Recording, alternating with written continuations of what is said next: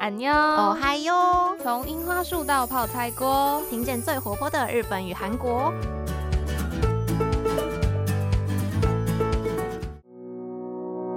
皆娜桑、こんにちは。여러분안 녕。 我是吴雨依，我是杰伊。저能수지米 니， 我是秀智。哎嘿，大家最近过得好吗？对，就是寒假不知不觉怎么好像要快一半了，快要过年了。真的，而且最近呢，就是秀智跟杰伊虽然就是有点软烂了，但我们也就是马不停蹄的在准备新的节目跟不同的内容跟大家见面。哎，那不过最近杰伊是不是就是有一点？杰一 录音这一集 podcast 的时候，还是没有找到实习。我们这些即将被推入社会的人，就是对臭大四生，请大家帮杰一集气一下，不然之后可能杰一就是要跑路了，就剩秀智一个人主持。哎，讲话小心一点哦，不要这样，我会怕你。好吧，大家应该知道，就是最近我们安妞嗨哟正在开发新的节目主题。像是之前做过的神奇宝贝动漫人物志，一些小志过去的行径之类的 行径，然后还有韩国的罗英席罗 PD 的人物志。那我们上周有跟大家小小的预告，应该也不是小小的预告，是大大的预告。对，大大的预告，就是我们本周要为大家带来的就是，就算你没有很爱追动画、看漫画，你也一定看过他的作品，也就是我们日本动画界的大佬宫崎骏先生。没错。大家应该会想说，哈，宫崎骏呢这么有名的人物，还需要你们来介绍吗？这你们就有所不知了。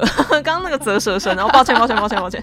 我们今天就是不要太走一个学术派的路线了。大家应该也不想听宫崎骏的生平编年史吧？什么一九四一年出生，然后怎样怎样？毕竟我们上次在介绍罗 PD 的时候，他就是四十几岁。如果真要从他什么学生时期开始讲，可能还会对大家可能还听得下去，不会觉得太久。如果是我们的宫崎骏先生老师，那真的是嗯，没有错。那可能就要讲到一九四一年他出生是第二次世界大战打到。直接开始讲的时候，大家应该也不想听。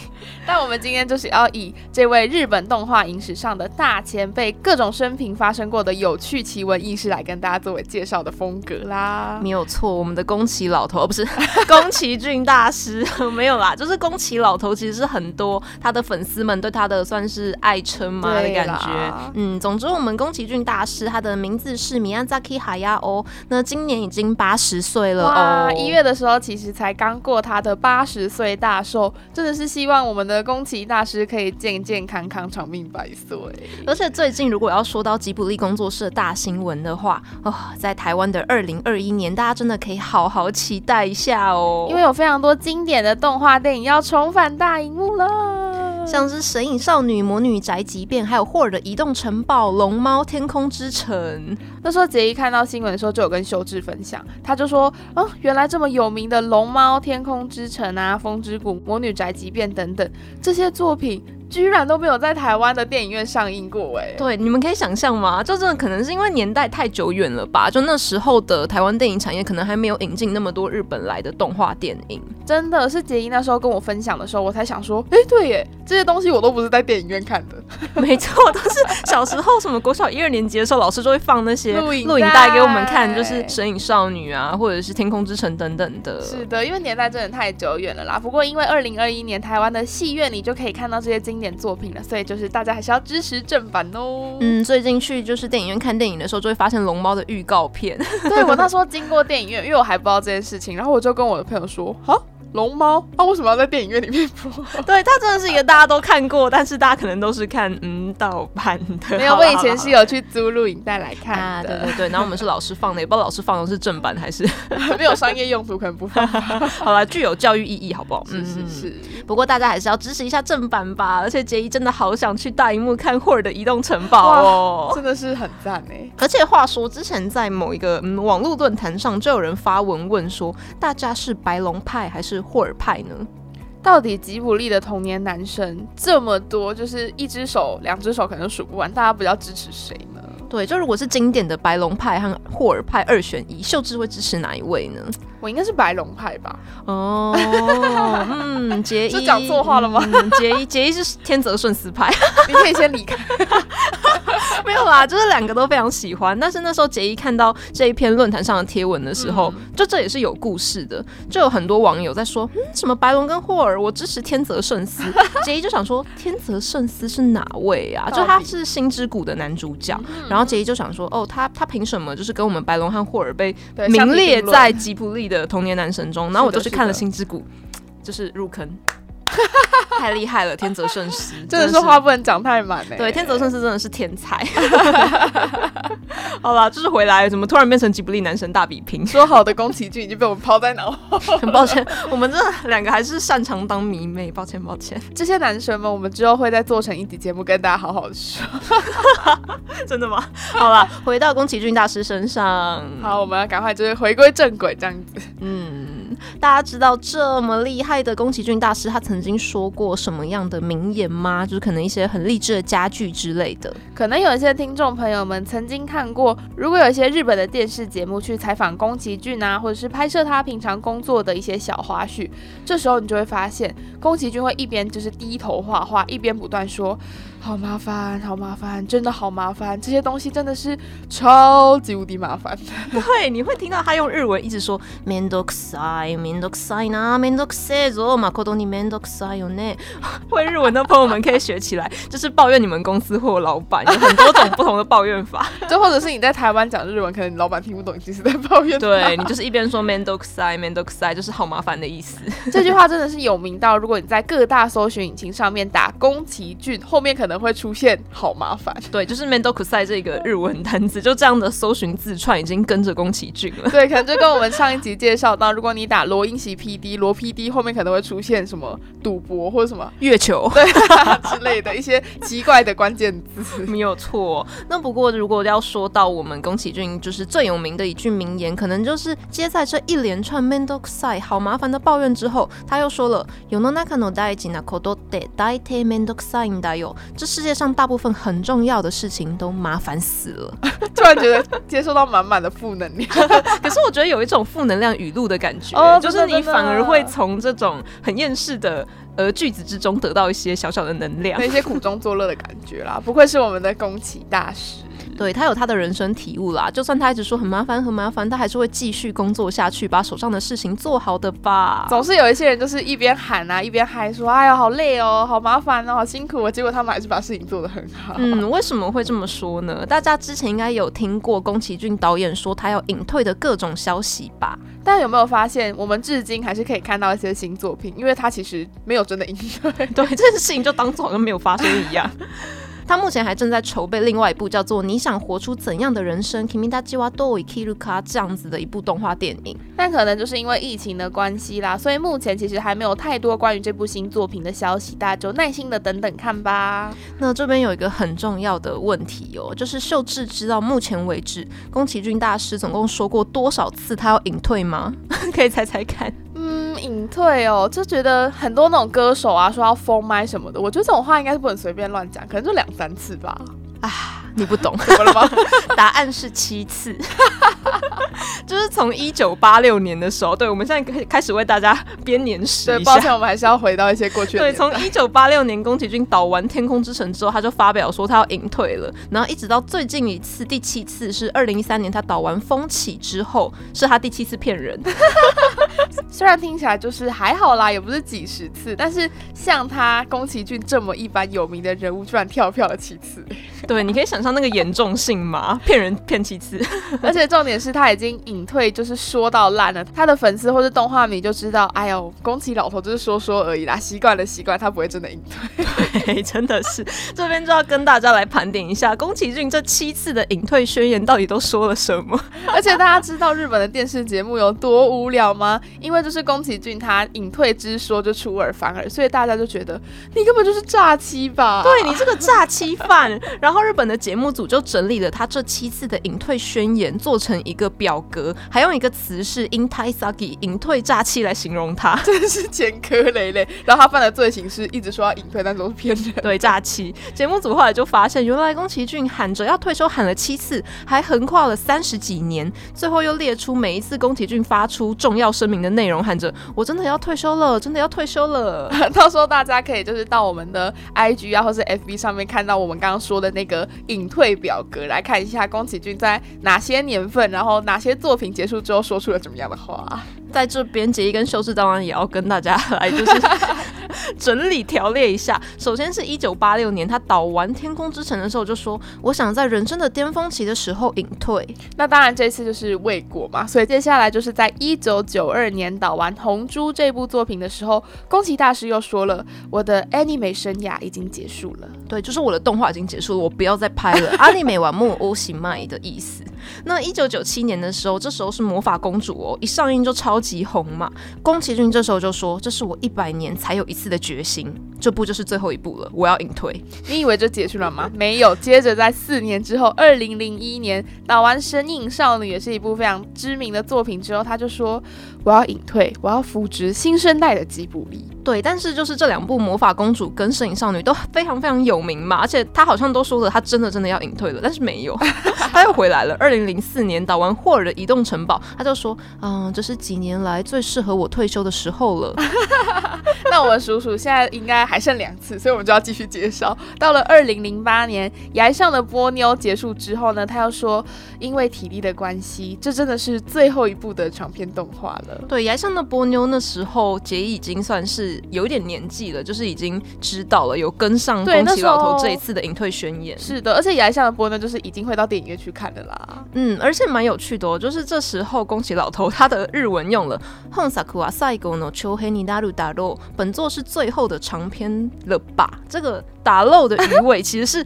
推测表达委婉语气的鱼尾哦，是不是他本人发表声明的时候都觉得，其实我根本不会真的隐退，所以就帮自己留个台阶下。对，他还留了一首，嗯，打漏大概吧，可能是最后一篇了吧，这样子。那接下来就是到最近一次来，也就是第七次的隐退宣言，是在二零一三年《风起》这部作品上映的时候，宫崎骏又说了一次，这次做了这么满意的作品，正好是我隐退的好机会。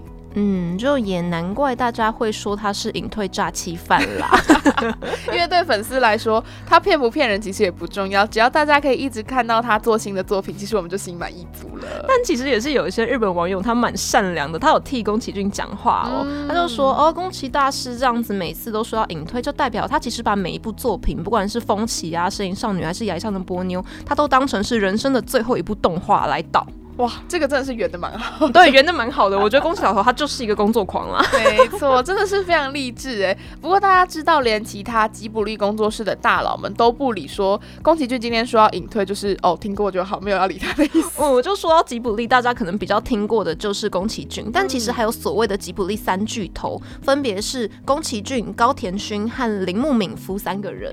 那在一九八五年的时候呢，宫崎骏就是跟高田勋一起创办了吉卜力工作室，然后。铃木敏夫呢，也是其中一位当家的制作人。那虽然高田勋就是大概在两三年前已经离世了，就是嗯有点伤心。但是我们的铃木敏夫制作人他还在，他就常常吐槽宫崎骏说：“我完全不相信宫崎骏的隐退宣言，请不要再说你要隐退了。”就是连自家人都不捧场，真的非常的好笑。好了，我们不要再呛我们的宫崎大师了，来聊一点其他有趣的东西吧。嗯，之前大家有没有关注《鬼灭之刃》跟《神隐少女》在日本的票房战呢？哎，其实，在我们之前介绍《鬼灭之刃》这部作品，就讲到相关内容，说就已经有说过，它是不是真的要超过《神隐少女》了？对，那其实大概在一两个月前嘛，就是正式的超过了我们《神隐少女》的三百零八亿，或者是也有人说三百一十多亿的票房。不过杰伊其实一开始有觉得说，哎，《鬼灭》怎么可能超越《神隐少女》啊？因为那个票房是三百多亿日币，哎，真的是天文数字哎。可是殊不知，后来《鬼灭》就是超快就破了记录。那目前《鬼灭》的记录啊，杰有去查了，它是三百六十多亿日币左右。哇，我们《鬼灭》的粉丝们真的是太厉害了，非常赞叹。三百六十亿换算成台币，不想算了。而且对于宫崎骏来讲，《神隐少女》这部作品就是维持了这么久的票房记录，竟然被打破，不知道他的反应到底是什么？哎，嗯，大家应该也很好奇宫崎老和的反应。是的，是的。毕竟《神隐少女》甚至是有摘回奥斯卡的最佳动画长片奖，真的是非常厉害的一部作品，真的是日本影史上最具代表性的作品之一。其实，在几年前，二零一七年的时候，那时候不是新海诚的《你的名字》很红吗？对，那时候上映也是整个爆红，然后票房就是一路冲冲冲冲冲到日本票房影史的第五名。对，因为那时候杰也有去电影院看，就是有贡献一下。那当时第五名的位置呢，大概是两百五十亿日元票房的这个级别这样子。对，就是其实那时候也有人说你的名字会不会超过《神隐少女》啊？但他还是在第五名的位置啦，就还是有一点点距离。不过就有媒体去问宫崎骏说：“哎，宫崎大师，你有没有看过《你的名字》Kimino Nawa 这一部动画电影呢？”那宫崎骏那时候就大笑说：“哈哈哈，我没有看，现在也没有在关注动画或电影啊。不过那部电影可以引起这么大的热潮。”诶，事实上热潮也是不会一直延续下去的。对，就是这是他讲的话哦，超级好笑。你不觉得听起来就很像是宫崎骏，其实超级走心的？对，就是一副我其实没在关注啦，然后。哦，是很红哦啊，那也不会很久啦。啊，对啊，就是唱衰他好吧，也没有这样，就真的蛮可爱的啦。而且访谈的时候还有很多日本人说，哎，你不觉得宫崎骏看起来超焦虑的吗？甚至还有人说，宫崎骏之所以后来会宣布说他要拍我们刚刚提到的《你想活出怎么样的人生》这部作品，是因为受到新海诚的刺激。对，就可能因为发现他的票房，哎，居然逼近《神隐少女》了吗？不行，就我赶快要再做出一部更强，对我要把它挤下去，把我的位置给保住。嗯，因为那时候你的名字其实。也是打败了霍尔的移动城堡，没错没错。所以当当红的《鬼灭之刃》上映不到一个月就已经突破两百亿日元票房的时候，就又有日本的记者想要去采访宫崎骏。记者就问说：“关于《鬼灭之刃》的票房正在逼近《神隐少女》，请问大师有什么看法？”宫崎骏说：“嗯，这件事情跟我没有关系啦，票房成绩啊，或者是销售额怎么样的，就不要太在意了。只要工作现场和和气气的就好了。还有人嘛，全力以赴工作就可以了。不过记者当然就是要继续嘛，抓紧机会问他说：，哎，那请问大师有到电影院看过《鬼灭之刃》吗？宫崎骏就还是说没有，他就说：我们一点奈有，我没有看哦，我只是一个专心在捡垃圾的退休的老头子。就那时候记者甚至是去宫崎骏他家附近，然后就发现宫崎骏。”正在捡垃圾，但是这边又大家又抓到把柄了，就是 Hello，你还没有退休吗？对啊，什么捡垃圾的退休老头子，你根本就没有退休好吗？最好是，而且他还说不用在意《身影少女》的票房被超越啦，那种事情真的无所谓。话说回来，就是我要继续捡我的垃圾这样子。好吧，他其实也算是蛮豁达的啦，就不说他可能是不是因为《摄影少女》被超过，他又要继续拍一部超过《鬼灭之刃》的动画电影了。真的，就是也是谢谢我们大师这么的豁达，然后有非常开放的心胸，也不愧是活到八十岁、经过人生大风大浪的人，一点都不需要人家担心啦。真的，我们今天从一个非常特别有趣的角度跟大家聊了关于宫崎骏的意识。